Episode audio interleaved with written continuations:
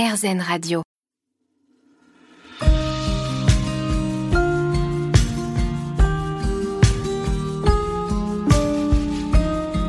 La Dame de cœur.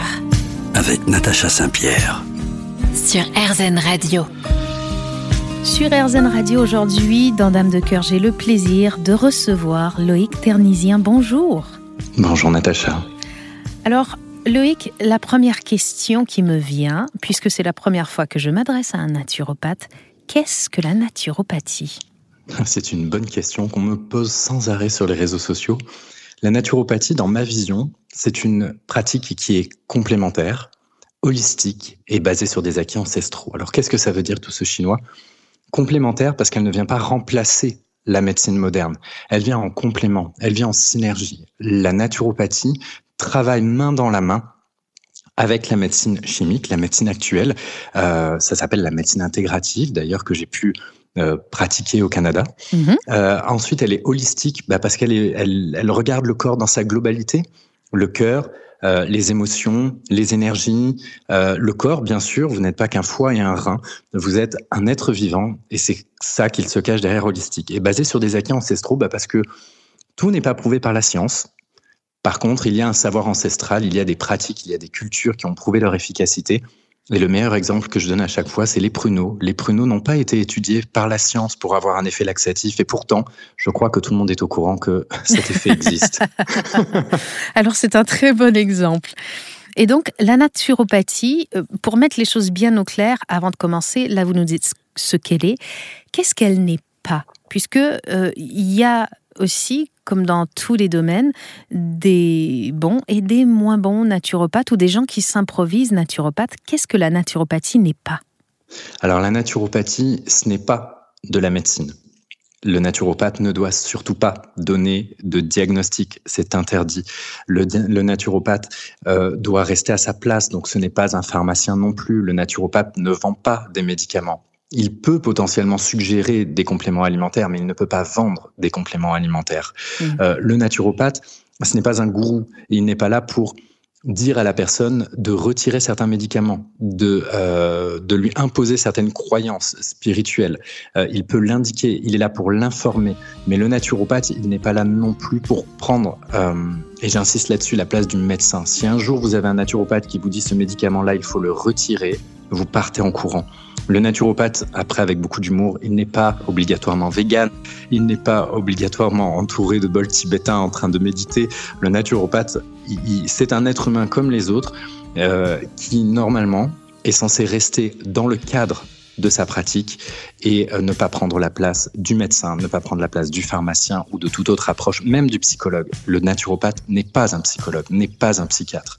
Il ne peut pas proposer tous ces diagnostics et, euh, et Dieu sait si malheureusement on voit un peu de tout et n'importe quoi. Alors maintenant qu'on est informé sur ce que la naturopathie peut et ne doit pas faire, on va euh, aujourd'hui parler autour d'un livre que vous avez écrit, que j'ai dévoré, puisqu'il est extrêmement intéressant. Il s'appelle Naturopathie saison par saison et ça nous est proposé euh, sous forme d'un livre extrêmement bien divisé. Et dans l'introduction, vous allez parler des bases de la santé et vous nous dites qu'il faut connaître son tempérament. Qu'est-ce qu'un tempérament? Alors un tempérament, c'est basé sur la vision de la médecine, en l'occurrence d'Hippocrate. Donc la médecine qui à l'époque était en fait de la naturopathie. Euh, et Hippocrate avait euh, segmenté euh, les individus en fonction de leurs humeurs. Ce qu'il se cache derrière le mot humeur, ce sont les liquides, les liquides corporels au travers de la lymphe, du sang, de la bile noire et de la bile jaune.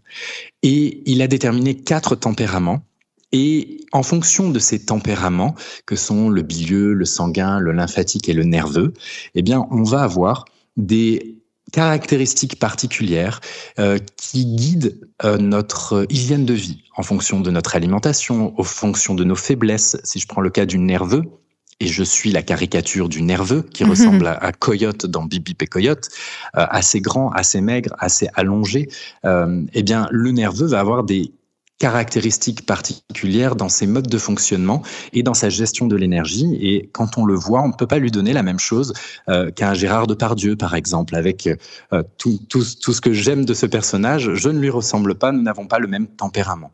Alors pour les gens qui aimeraient connaître leur tempérament, vous avez écrit dans votre livre tout ce qu'il nous faut pour définir son tempérament. On a même un petit quiz pour définir son tempérament dominant. Et là, euh, j'insiste sur le mot dominant. Euh, rapidement, on peut avoir plus d'un tempérament?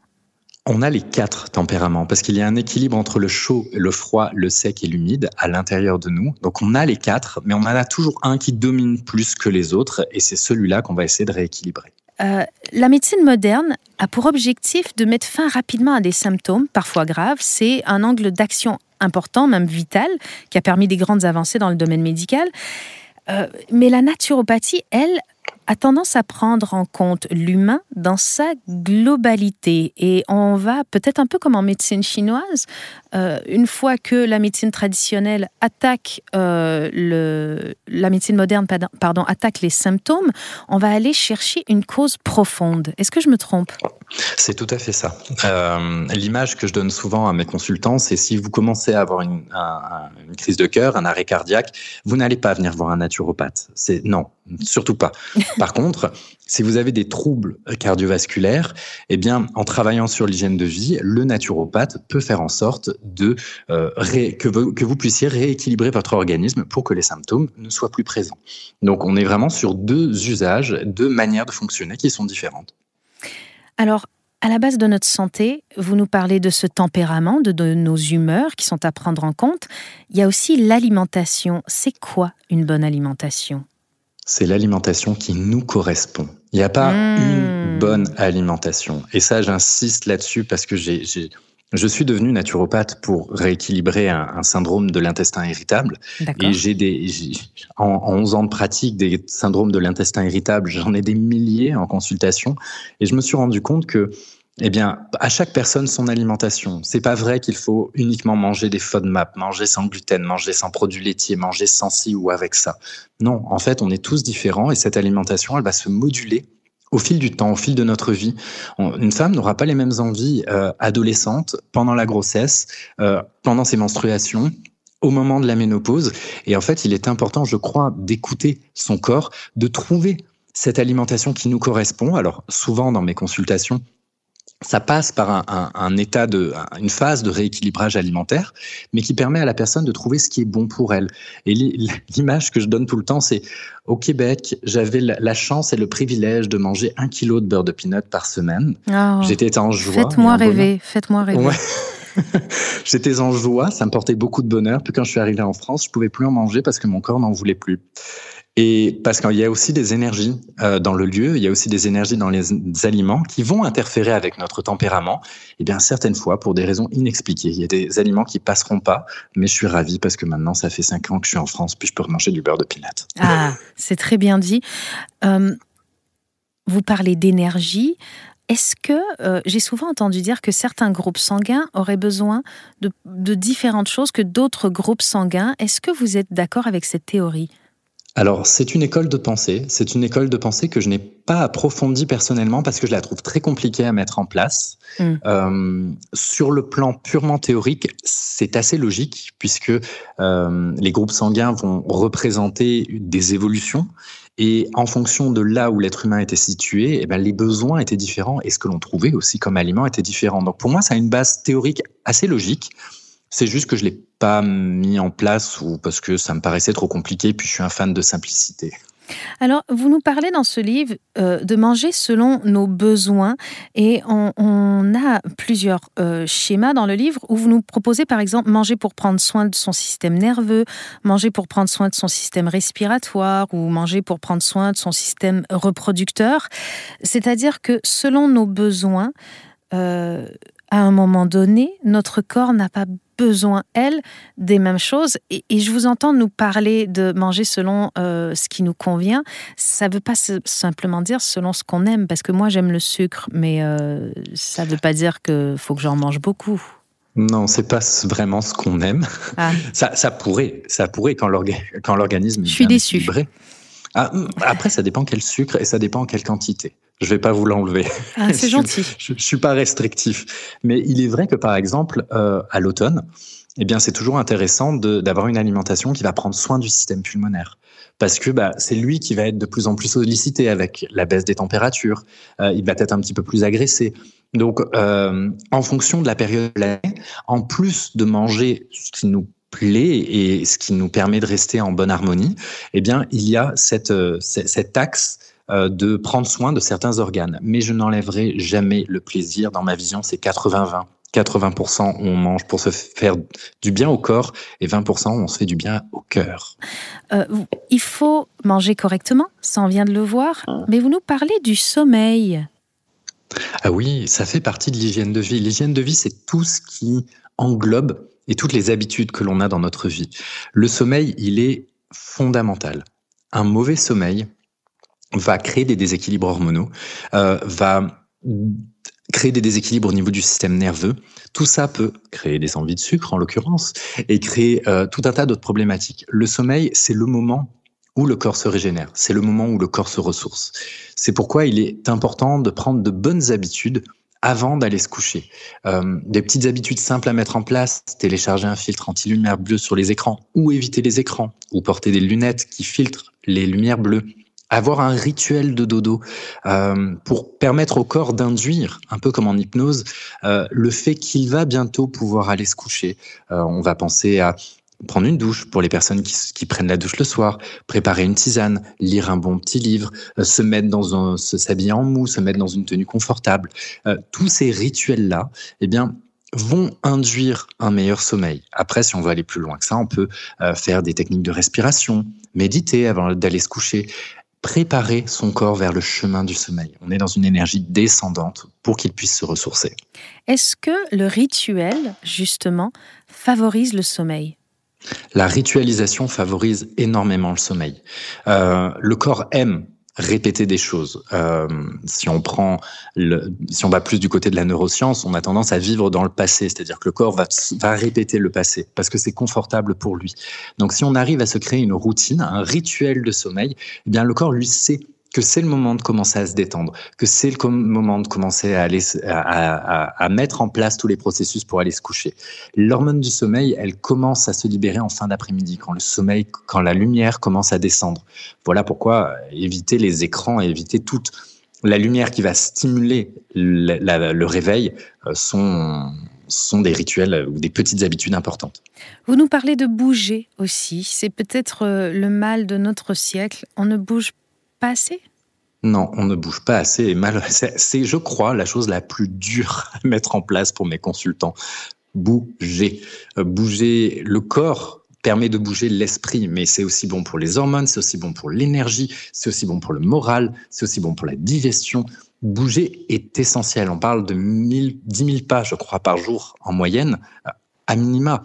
Euh, et quand je parle de bouger, c'est pas nécessairement faire euh, du sport, faire aller à la salle de sport, aller au gym. Non, du yoga. Et je pense que vous êtes bien placé pour le savoir. Oui, je suis pas contre. Yoga, que le yoga peut être doux et en même temps, il peut être fort, il peut être intense et il permet de bouger son corps. C'est fondamental de bouger. Et encore une fois, c'est, je crois, la chose la plus difficile pour mes consultants ou pour, euh, pour les gens aujourd'hui, surtout quand on a passé tant d'années en télétravail.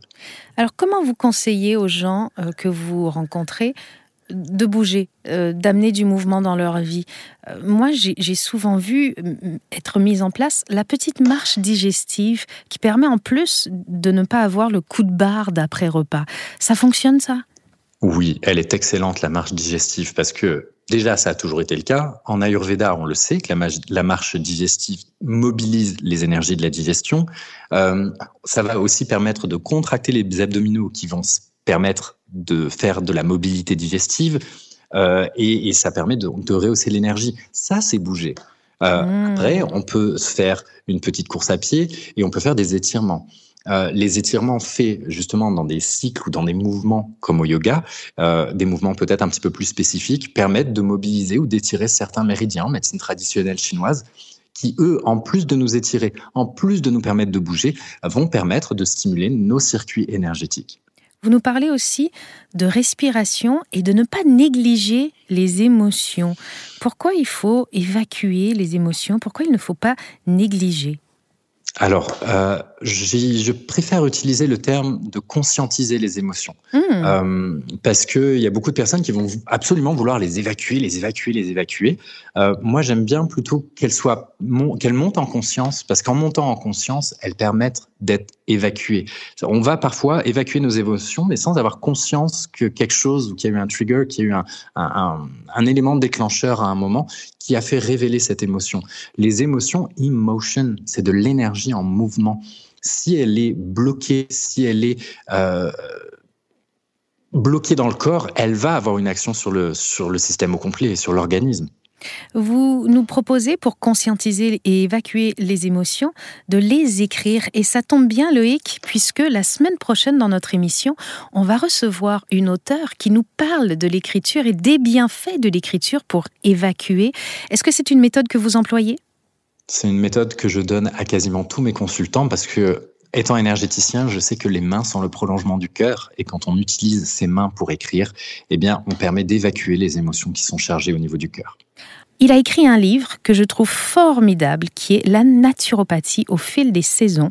Et vous nous parlez dans ce livre des plantes au fil des saisons et de la, la faculté qu'a le corps de s'adapter aux saisons et aux, besoins de certaines choses à certains moments, finalement le corps et la nature seraient bien faits et fonctionneraient ensemble. Euh, pour les plantes, oui, la nature est vraiment bien faite. Euh, on, le sait que lorsque l'on a, lorsque l'on vit dans un environnement, eh bien souvent toutes les plantes qui sont autour de nous euh, sont des plantes qui vont pouvoir nous apporter des principes actifs et des bienfaits en fonction des saisons. Je vais prendre un exemple, le plantain. Euh, c'est une plante que je décris dans mon autre ouvrage qui s'appelle euh, Le guide ultime de l'herboristerie. Eh bien, le plantain, c'est une plante qui, bon, que l'on a toute l'année, mais que l'on va bien plus facilement voir en été. On marche dessus, d'où son nom, le plantain, comme la plante des pieds. Et c'est une plante qui va permettre eh de soigner les piqûres d'insectes ou tous les bobos du randonneur. Comme quoi, eh bien, finalement, avec la saison, la plante devient plus intéressante. Et le corps a un instinct, une intelligence. Et moi, je me suis toujours demandé, euh, par exemple, quand j'ai faim de quelque chose en particulier, si j'ai faim d'une banane et que je mange une pomme, c'est comme si ma faim ne disparaissait pas, tant que je n'ai pas mangé cette banane. Pourquoi? Bah, le, Vous l'avez dit, le corps a une intelligence. Euh, à, la nuance près du sucre, dont on parlait plus tôt. Évidemment. Euh, parce que mais quand on parle de, d'envie énorme comme ça et qu'on exclut les envies de junk food, euh, si vous avez une envie d'aubergine à un moment donné de votre vie, est-ce qu'on l'écoute Est-ce qu'on l'écoute même si c'est hors saison? On, l'écoute parce que le corps en a besoin. Même si c'est en dehors de la saison, parce que tout est un petit peu mélangé en ce moment. Alors oui, il y a des aliments et des couleurs qui sont à privilégier en fonction des, des saisons. Ça, c'est plus associé à la médecine traditionnelle chinoise. Mais écouter son corps, c'est vraiment quelque chose d'important parce que lui, il sait. Alors, comment il sait? Bah, C'est l'intelligence du corps. Il y a peut-être des principes actifs, il y a peut-être des, des, des, oui, des principes actifs en fait, euh, dont il a besoin et il sait qu'il va les retrouver dans cet aliment. Euh, dans la banane, la banane de mémoire, euh, c'est riche en potassium. Le corps a peut-être besoin tout simplement de potassium et donne cette envie-là. On a le meilleur exemple, c'est quand une femme est enceinte, elle va avoir des envies. Pourquoi? Elle n'en sait rien, mais le corps ou le bébé en construction a besoin de certains éléments et donc il va spontanément le réclamer. On parle beaucoup euh, des bienfaits, des vitamines, des minéraux. Est-ce que on doit se supplémenter ou est-ce que finalement, euh, si on s'alimente correctement, on n'a pas besoin de suppléments? Alors là, ma réponse, elle est catégorique, c'est oui, on en a besoin. Et malheureusement, aujourd'hui, on en a besoin et c'est nécessaire. Parce que, pour plein de raisons. La première, c'est que dans notre alimentation, euh, la manière dont elle est cultivée fait que nous il n'y a plus euh, la richesse en nutriments à l'intérieur de ce que nous mangeons. Deuxième, deuxième argument, euh, si on prend une banane, par exemple, elle n'a pas été cueillie à maturité. Mm. Donc si elle n'a pas été cueillie à maturité, elle n'a pas pu avoir sa richesse alimentaire, sa richesse en, en oligo-éléments, euh, sa richesse nutritive. Et le dernier point, c'est que nous vivons dans une société qui sollicite notre système d'une manière euh, assez folle, d'une manière qui n'est pas naturelle. Et pour ça, je vais prendre l'exemple du magnésium. Le magnésium, la vitamine D, l'iode sont des... Euh, alors l'iode demande des prises de sang pour, avec le médecin pour s'assurer de pas trop en prendre, mais c'est des éléments que nous devrions prendre tous les jours et toute l'année. Si le système nerveux manque de magnésium, il va se déséquilibrer, il va se déséquilibrer, il va avoir besoin d'encore plus de magnésium, donc il va encore plus se déséquilibrer. Et ça devient un cercle vicieux, un cercle infernal. Pendant la grossesse, on a besoin de compléments alimentaires. Et entre deux enfants, le corps de la femme doit refaire ses réserves. Donc on a besoin de le rajouter. Et si on est carencé, même avec la meilleure des alimentations, comme je l'ai dit, on l'est. Euh, en tout cas, sur certains paramètres et sur certains éléments, nous sommes tous carencés.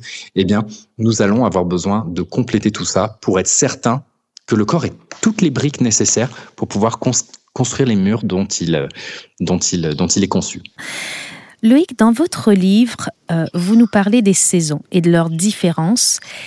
Quels sont les défis de l'hiver pour le corps humain? Alors, il y en a de nombreux, mais le premier, c'est le froid.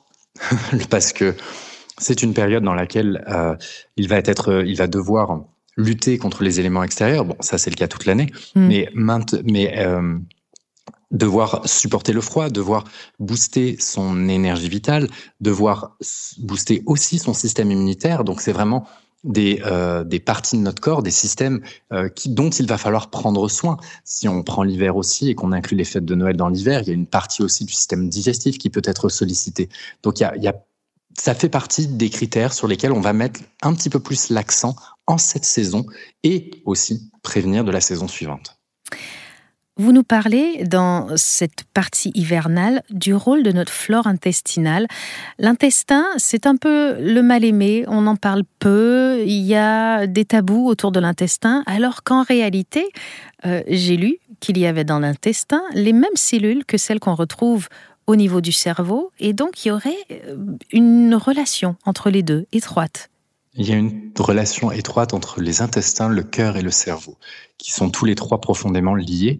Et dans les intestins, donc oui, il y a un système nerveux qui va être en lien direct avec le cerveau. Et pour interagir avec ce système nerveux, il y a 100 000 milliards de micro-organismes qui sont nos amis, qui sont là pour maintenir, qui font partie du système immunitaire, qui font partie de cette opération euh, importante entre le monde extérieur et le monde intérieur et qui nous protège. Donc si on ne prend pas soin de nos intestins, eh bien nous pourrions avoir une immunité bien plus faible et donc tomber malade plus souvent. On l'a vu dans les dernières années que des liens ont été faits par exemple avec euh, le fameux virus qui a, traversé la planète euh, et l'intensité des symptômes associés à un microbiote, donc ces bactéries de plus ou moins bonne qualité. J'aime bien dans ce livre, vous nous parlez aussi de yoga. Et le yoga euh, yin, qui est un yoga que j'aime enseigner, vous nous proposez euh, la typographie du corps selon la médecine traditionnelle chinoise, c'est-à-dire avec les méridiens. Et vous avez choisi, dans la saison hivernale, de nous parler des méridiens de la vessie et des reins. Pourquoi ces deux-là? Parce que ce sont les méridiens, euh, les méridiens de la saison. Euh, c'est cela qu'il va falloir tonifier pendant la saison hivernale. Alors même si notre hiver ne correspond pas aux mêmes dates euh, que l'hiver en médecine traditionnelle chinoise, mais ce sont vraiment les deux organes, enfin les deux méridiens pour qui vont justement avoir une action sur les organes euh, qu'il va falloir solliciter. C'est à ces méridiens qu'il faut donner le plus d'amour en cette saison. On nous dit qu'un méridien qui est un peu congestionné finalement va faire en sorte que l'énergie circule moins bien. À travers les postures que vous nous proposez dans votre livre, on va euh, étirer ou compresser ces méridiens pour essayer de faire circuler l'énergie euh, d'une manière plus optimale. Est-ce que ça, ça aura des influences sur la globalité de notre vie, c'est-à-dire sur notre sommeil, sur notre alimentation, notre fatigue, etc. Bien entendu, bien entendu. Je sais que vous aviez la réponse à cette question. Oui, mais j'aime bien que vous me le confirmiez. non, mais je le, dis pour faire, pour faire une petite blague, mais effectivement, quand on fait circuler l'énergie, on, le sait que nous ne sommes pas un, corps uniquement de matière, et la médecine traditionnelle chinoise en parle depuis 4000 ans, l'Ayurveda aussi. Et en fait, le fait d'étirer ou de compresser ces différents méridiens permet de donner une, vitalité pour que l'énergie circulant à l'intérieur, eh bien, quand l'énergie circule de manière fluide à l'intérieur de l'organisme, les organes, eux, vont fonctionner aussi de manière fluide et de manière euh, plus, avec plus de vitalité. Donc c'est vraiment, je crois, important de mettre l'accent sur ces méridiens-là en fonction des saisons euh, pour stimuler et permettre à l'organisme d'avoir plus de force pour passer cette saison. Alors moi je reviens, vous avez à la fin de cette saison hivernale dans votre livre, vous nous donnez des rituels hivernaux. Moi je les vois comme les conseils du naturopathe. Vous nous dites de euh, chaque jour du soleil profiter, de se coucher tôt, euh, d'acheter une bouillotte. Pourquoi acheter une bouillotte? Euh, la, bouillotte, elle a plein d'accès. D'ailleurs, dans une de mes vidéos YouTube, on l'a appelée Boubouille la bouillotte. la bouillotte, en l'appliquant déjà sur soi, va permettre de nous réchauffer. Mais à la fin de la saison, on va commencer à arriver dans la saison du, printemps et donc du foie. Eh bien, en arrivant avec la bouillotte, on peut l'appliquer directement sur la zone du foie pour permettre de commencer à travailler le travail de décongestion au niveau hépatique, ce qui va être très intéressant pour la saison suivante. Chaque saison a ses particularités. Nous entrons maintenant dans le printemps. Quels sont les défis du printemps, Loïc? Alors il y en a plusieurs, mais le défi numéro un, ça va être de travailler sur son foie et sur tous les petits bobos du printemps. Mais le corps ne se nettoie pas tout seul? Alors sur le papier, le corps est équipé pour se nettoyer tout seul. Mhm. Mais dans les faits, là encore, si on compare à notre environnement et notre manière de vivre, eh bien, il y a des maladies systémiques qui sont la cause d'un problème de détoxification au niveau euh, au niveau du corps. On prend la maladie liée au plomb, bah, le corps n'a pas été en mesure de l'éliminer. Mhm. On a des maladies qui sont associées aux personnes qui travaillent avec des solvants chimiques, bah, c'est parce que le corps a a gardé en fait ses composés et ne les a pas éliminés. Donc sur le papier, il est équipé pour le faire, ça c'est sûr. Par contre en pratique, eh bien, il y a besoin de l'aider un tout petit peu et c'est pour ça qu'on va travailler sur le foie et sur les allergies en cette saison. Ah oui, le printemps et ses allergies, est-ce qu'on peut faire des choses pour avoir moins d'allergies, pour être moins sensible Bien sûr. Déjà, le travail général sur l'alimentation. Euh, en essayant d'avoir une alimentation euh, la moins inflammatoire possible, puisque l'allergie est associée à de l'inflammation. Ça veut dire quoi? Si, si je ne connais pas tous ces termes, pour moi, c'est quoi l'inflammation alimentaire? L'inflammation, j'ai donné l'exemple le plus simple, eh ben, quand on se tord la cheville, on a de l'inflammation. On a de la rougeur, on a de la chaleur, on a un gonflement et on a, euh, il manque un paramètre, mais en tout cas, ça ressemble à ça, de l'inflammation. Et ça, eh ça n'arrive pas qu'avec les entorses? Pas qu'avec les entorses, non. Et, malheureusement, on est beaucoup à avoir de l'inflammation chronique, donc à l'intérieur de notre organisme, c'est une réaction du système immunitaire. Elle est nécessaire. Euh, mais des fois, elle dégénère, et c'est ce qu'on voit lors des allergies. Donc l'alimentation anti-inflammatoire permet d'éviter de rajouter de l'huile sur le feu au niveau, euh, du corps. Ensuite, il y a euh, une plante que j'aime particulièrement, qui est excellente pour équilibrer les allergies, qu'on peut commencer à prendre un mois, un mois et demi avant la saison des allergies et on peut la prendre jusqu'à la fin parce qu'on peut la prendre longtemps, elle n'a pas de contre-indication, elle est couteau suisse. Elle, enfin bon, bref, c'est une de mes plantes préférées. Il s'agit de l'ortie, qui peut être prise sous forme d'infusion, sous forme de gélule. Qui peut être très inflammatoire si on met la main dedans. Hein oui, tout à fait. Ben, c'est intéressant parce que justement en homéopathie, on va pouvoir l'utiliser pour rééquilibrer les problèmes inflammatoires, euh, surtout au, au, niveau cutané, tout ce qui pique et qui gratte.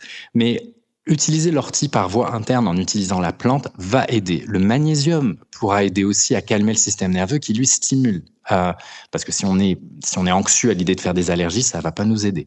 Euh, on a la quercétine aussi qui est un antihistaminique naturel. On a le zinc qui rééquilibre l'immunité. Et croyez-moi, les allergies, pour avoir été une personne extrêmement allergique de ma naissance jusqu'à ce que je devienne naturopathe, pour moi c'est aujourd'hui de l'histoire ancienne et, et j'accompagne. Et on peut, on peut vraiment voir disparaître ces symptômes-là. Vous me faites rêver. Alors, on parle, entre autres, dans la saison printanière, du chi du foie. Le chi, c'est l'énergie vitale qui circule dans le foie, selon la médecine traditionnelle chinoise. On parle aussi de la vésicule biliaire. Qu'est-ce qui se passe au niveau du corps si le chi du foie ou de la vésicule biliaire ne circule pas bien? Eh bien, principalement sur le foie, on peut voir deux choses. C'est-à-dire que on, a une énergie à l'arrivée. Dans, l'hiver, on est dans le yin et le printemps commence à lancer la tendance pour aller vers, vers l'été qui sera yang. Eh bien, le foie, euh, on peut voir un déséquilibre au niveau énergétique, au niveau du foie, soit par un manque complet d'énergie à l'arrivée au printemps, alors qu'on est censé en avoir, soit l'inverse, une énergie qui est débordante, mais limite à ne pas pouvoir se reposer ou à ne pas vouloir se reposer, à vouloir trop en faire. Eh bien, Là, ça nous indique qu'il y a des excès au niveau du méridien. Euh, on peut le voir aussi, bien entendu, avec des problèmes digestifs, parce que bah, si le méridien du foie ne fonctionne pas de manière euh, optimale, eh on va aussi le voir au niveau du foie, et le foie sert. Et, et il est très important pour retraiter certains composés qu'il y a dans le corps, qui eux, eh bien, peuvent engendrer ou augmenter les réactions allergiques. Donc, mmh. prenons soin de notre foie et de notre méridien du foie et de la vésicule. Voici l'été quel défi nous attend cet été? Eh bien, à contrario de l'hiver, on a le défi de la chaleur, parce que le corps eh bien, va devoir ah, euh, dealer avec une température plus élevée, nous l'avons vu cet été. Bon, nous allons devoir prendre soin de notre peau, aussi, et prendre soin de notre système cardiovasculaire, parce qu'avec la chaleur, bah, peut créer des dilatations au niveau des vaisseaux et, euh, et, et, créer des problèmes, problématiques de retour veineux, de retour sanguin, et ça peut même aller jusqu'aux douleurs chez certaines personnes. Et le dernier, c'est de se reposer. Ah, il faut se reposer l'été bah, Souvent, on fait le contraire finalement. Tout à fait. On a tendance à faire le contraire, hein, à, faire le contraire de tout ce qu'il y a au niveau énergétique. L'été, euh, même si c'est une saison qui est dynamique, c'est aussi la période euh, pour nous euh, qui est la période de vacances et ce n'est pas à négliger. Et quand je dis se reposer, c'est aussi faire une petite coupure parce que si on passe toutes nos vacances à, à penser à la rentrée, ça va pas être reposant. Je profite de cette saison, l'été, pour parler avec vous d'hydratation, parce que euh, c'est important tout au long de l'année, peut-être l'été encore plus. Le corps, est-ce qu'on l'hydrate assez ou pas, en général? Alors, en général, de ce que je vois depuis 11 ans de consultation, on l'hydrate pas assez.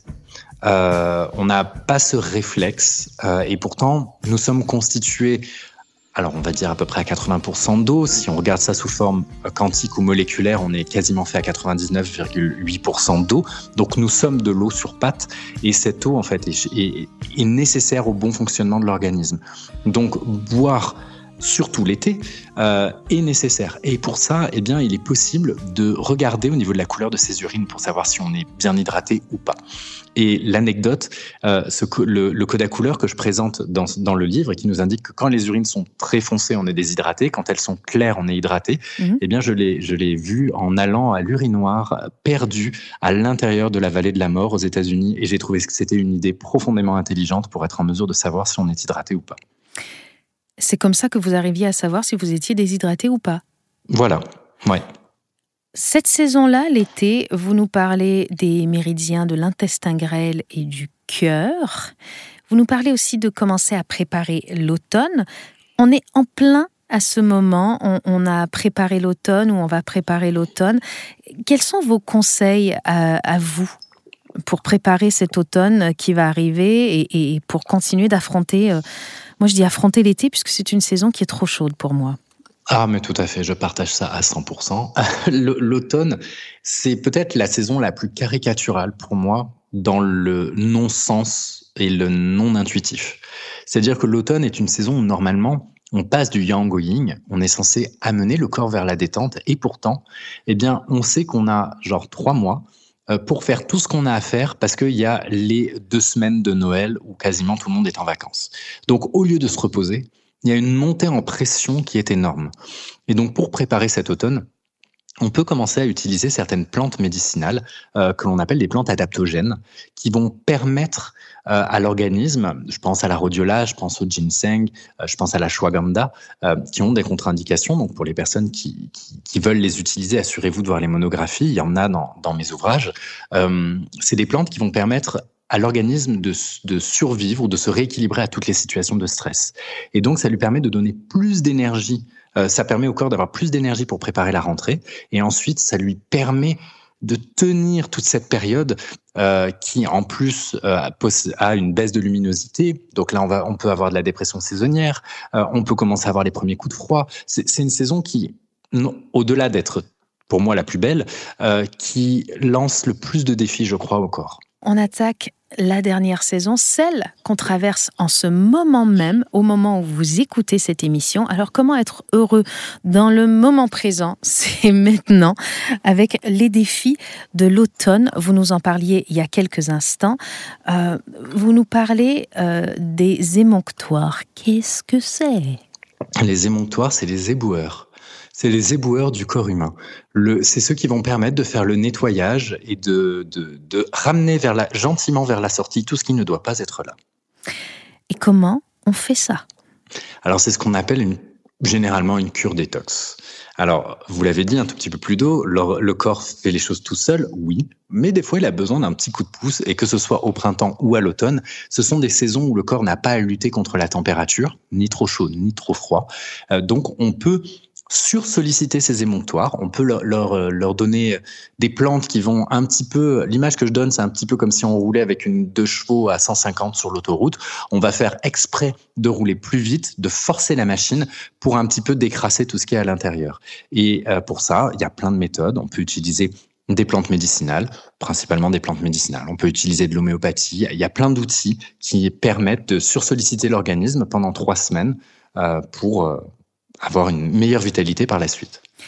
Dans l'alimentation, vous nous parlez des légumes de l'automne, donc les navets, les radis, les carottes, les poireaux, euh, le chou rave. Euh, ça, on peut en manger, en consommer, ça va faire du bien au corps. Les fruits, il y a évidemment les fruits de saison, la pomme, la poire, la, la châtaigne. Euh, qu'est-ce qu'on prend comme supplément alimentaire à l'automne pour aider notre corps à encore mieux fonctionner? Alors, on va avoir le, euh, le magnésium. Oui. Donc ça, ça je l'ai dit au tout début de l'émission, mais c'est un classique. On va avoir la vitamine C. La vitamine C, euh, elle va permettre de tonifier le système immunitaire. Elle est extrêmement importante. On va avoir les vitamines du groupe B aussi, euh, principalement la vitamine B5, mais un complexe vitaminé de, de vitamine B de toute manière est, est, est excellent. Euh, tout ça va permettre en fait non seulement de tonifier l'organisme, mais aussi de lui amener tous les éléments euh, pour pouvoir passer au travers de cette saison. Donc le zinc aussi va permettre de booster ou d'équilibrer le système immunitaire. On en a parlé mm. au printemps. On peut en reparler à l'automne euh, parce que bah, l'automne nous permet de préparer l'hiver. Vous nous parlez dans la saison automnale du euh, méridien des poumons, du méridien du gros intestin aussi. Pourquoi ces deux-là? Parce que c'est eux aussi qui, pendant l'automne, ont besoin d'être stimulés.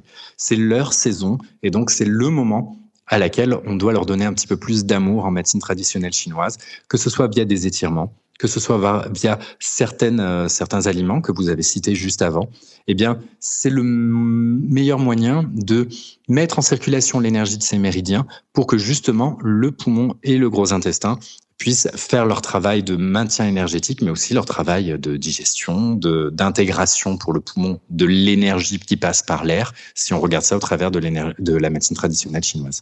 Vous nous parlez aussi des exercices de respiration.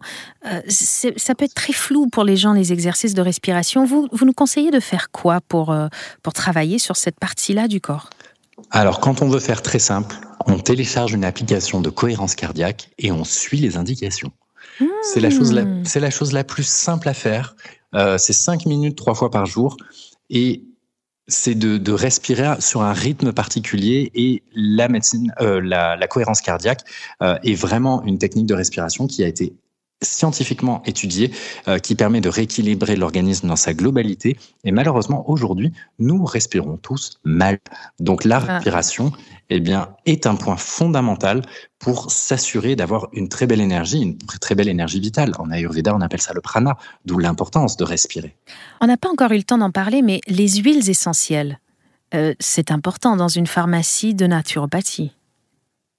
Ça fait partie des outils euh, puissants, efficaces euh, et, que l'on peut utiliser tout au long de l'année euh, lorsque l'on sait les utiliser, bien sûr. Est-ce qu'on utilise mal les huiles essentielles? Très souvent, très mmh. souvent. Après, je suis un peu tronqué parce que j'ai été formé au Canada. Donc, le fait d'avoir été formé à l'étranger, j'ai une vision et un usage des huiles essentielles qui est beaucoup moins euh, précautionneux que ce que l'on propose en France. Donc, ça, c'est juste que ma formation a été différente. Mais souvent, en fait, on va les utiliser avec euh, beaucoup trop de parcimonie et on n'aura pas assez de principes actifs pour qu'elle pour soit profondément efficace. Après, euh, vaut mieux être précautionneux et avoir un principe de précaution parce que les huiles essentielles, ce n'est pas anodin. Ça peut être très dangereux quand on ne sait pas les utiliser.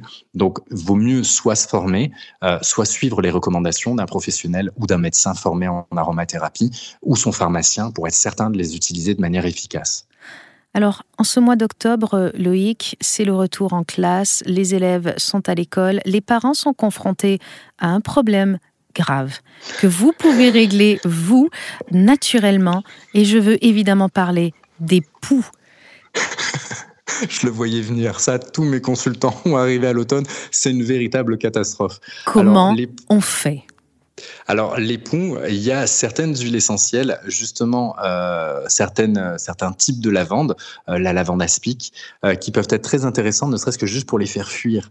Et pour les faire fuir, ce qu'on va faire, on va mettre une goutte, la, mère ou le père pourra prendre une goutte d'huile essentielle de lavande mis sur son petit doigt et juste frotter en arrière des oreilles de l'enfant pour s'assurer en fait que juste l'odeur fasse en sorte que les poux des voisins ne viennent pas. Alors ne saturez pas vos enfants en huiles essentielles. Hein. Surtout pas. Surtout, surtout pas. Il y a une question d'âge. D'ailleurs, ces, huiles essentielles-là peuvent être contre-indiquées en dessous d'un certain âge. En général, c'est en dessous de, l'âge de, de 7 ans. Euh, alors, celle-là spécifiquement, il faudrait que j'ai la, donnée, mais il faut bien s'assurer, en fait, d'en dessous euh, de, ne pas les donner en dessous d'un certain âge. Euh, ce qui est certain, c'est qu'avec une petite goutte frottée comme ça sur les oreilles, il n'y a pas trop de risque. Si ce n'est le risque peut-être de faire une petite allergie chez l'enfant parce qu'on peut développer des allergies aux huiles essentielles. Euh, ensuite, si euh, l'enfant est dans l'âge approprié et qu'il n'y a pas de contre-indication, on pourrait mettre une petite goutte d'huile essentielle de lavande aspic à l'intérieur du shampoing et laver les cheveux pendant toute la saison d'époux de son enfant avec cette huile essentielle-là. Là encore, c'est de la mmh. prévention. J'aime beaucoup. Et euh, en termes de solution, si jamais notre enfant arrive à la maison avec des poux, c'est quoi votre solution? Est-ce qu'on on doit prendre les shampoings chimiques? Est-ce qu'on a une solution naturelle? Il y a d'autres solutions. Euh, il y a une solution qui est assez radicale et qui marche très bien. Vous allez imbiber intégralement les cheveux de votre enfant d'huile de coco ou d'huile d'olive, de manière à ce que, à littéralement étouffer les poux. Et vous allez laisser ça poser pendant 3-4 heures. Donc faites ça le dimanche, hein, l'envoyez pas à l'école avec, avec les cheveux tout huileux. Et ensuite, vous pourrez laver avec euh, avec un shampoing, avec là aussi une, deux gouttes en fonction de l'âge d'huile essentielle de lavande aspic ou de lavande officinale, euh, de manière à pouvoir euh, comment dire, les exterminer de façon durable. Après, il y a un autre remède, il est un peu bizarre, euh, c'est d'utiliser l'homéopathie. Euh, et l'homéopathie peut aussi avoir une belle action sur les poux. Hmm. Alors là, vous êtes très intéressant. Merci beaucoup Loïc d'avoir été avec nous tout au long de cette émission sur RZN Radio.